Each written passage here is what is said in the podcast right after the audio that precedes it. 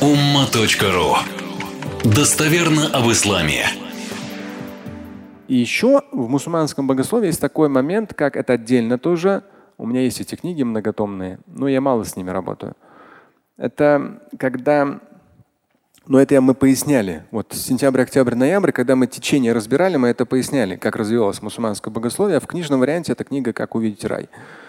И есть категории книг, вот, например, я сказал, есть Бухари, да? в данном случае издание пятитомное.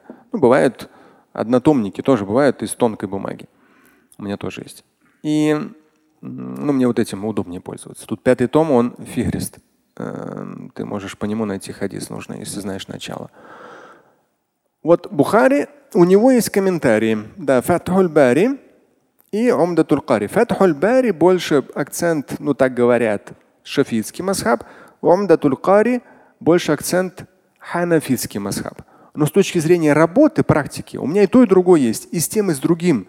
Я работал, особенно когда первые годы имамом, еще вот 97, 98, 99. Но вот Аль-Аскаляни Фатхуль Бари.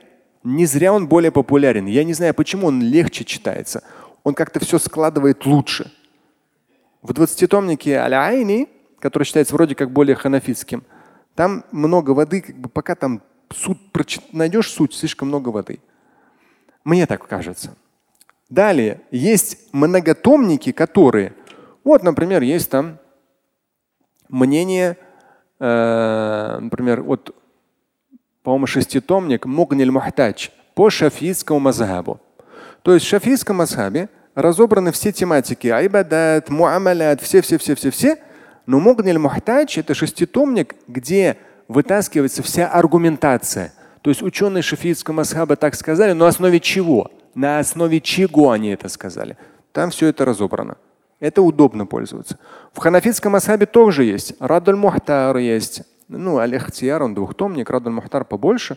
Они у меня тоже есть. Там тоже мнение ханафитских ученых, но просто на каком-то этапе мнения ушли далеко от хадисов. Мнение, мнение, мнение, мнение и начали возвращать мнение, на чем основывается. И целые многотомники появились, которые как раз это все раскладывают. Но когда человек работает с этими книгами, во-первых, должно быть образование, иначе он там не поймет. Я когда на первый курс э, в 94-м э, факультета шариата в Алясхаре поступил, там первый год для меня это было вообще там, там очень мощная своя терминология, там так просто не справишься. И только тот, кто прошел вообще факультет шариата, знает, поэтому там это своя такая каста людей. И в любом случае, работая с хадисами, то есть мы вот с точки зрения шариата мы прорабатывали аят и хадисы, это есть аятуль ахкам, да, ахадисуль ахкам. То есть вот эти все нюансы это уже отдельные другие книги. Есть Шаукани, есть Санаани. Они уже берут хадисы, и на основе этих хадисов какие ученые что сказали. То есть наоборот.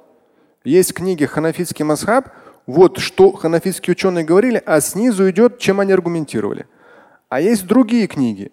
Вот, но они центральные, это Санани и Ашаукяни. Они, конечно, вообще такой громадный вклад внесли, всеми ими, все ими пользуются. Они собрали все хадисы, которые с ахкамом связаны, с торговлей, с айбадат, с семейными отношениями, со всем. Они собрали, систематизировали. У, ну, Нейлюль Аутар у Шаукяни удобнее они систематизировали и уже хадис дают, и по нему какие ученые что говорили. Удобно. Какие ученые, что ханафиты, шафиты, те другие. Вот. Поэтому про саляфитов не будем ничего говорить, мы уже все подробно разобрали, даже материал написали. Но молодежь зеленая, они начинают все это, а это все вообще, а, мы все по сунне. Это чистой воды просто ну, ребячество и полная неграмотность. Потому что там все очень комфортно, очень полезно, но очень сложно для многих. Люди хотят излишне. То есть там упрощать нельзя. То есть когда ты профессионально занимаешься мусульманским богословием, ты реально должен во все это конкретно пролопатить все это. Это образование очень сложное шариата. И потом постепенно твоя обязанность имама, муфти давать это людям удобоваримо с учетом твоего времени, с учетом тех потребностей, которые у людей. То есть ты даешь это удобоваримо, не морочишь людям голову, но ты через все это прошел. То есть твоя голова заморочилась, но ты должен выдать тот продукт, который соответствует вот Корану, вот Сунне И поэтому вы периодами у меня бывают такие эмоциональные реплики, когда я жестко реагирую на то или иное, но ну, происходящее в интернете. Ну, что поделать? Надо с этим бороться, с невежеством интернетным. Никуда не деться. По-моему, время уже вышло. А? Ну, давайте. Такого не может быть.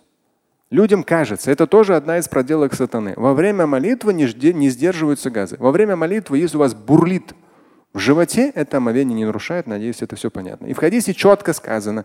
В книжке мусульманской молитвенной практики все эти нюансы и хадисы со ссылками, и хадис там тоже приведен, что если тебе показалось, полностью надо игнорировать. Не игнорируется что? Звук и запах. Вот реально пфф, звук и реально такой.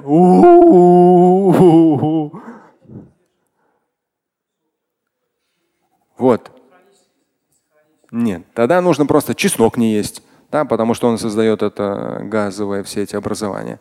То есть надо просто отрегулировать питание и все, тогда вот эти меньше будет газов образовываться. Если звук и запах есть, придется обновить омовение. Слушать и читать Шамиля Аляутдинова вы можете на сайте umma.ru. Стать участником семинара Шамиля Аляутдинова вы можете на сайте триллионер.life.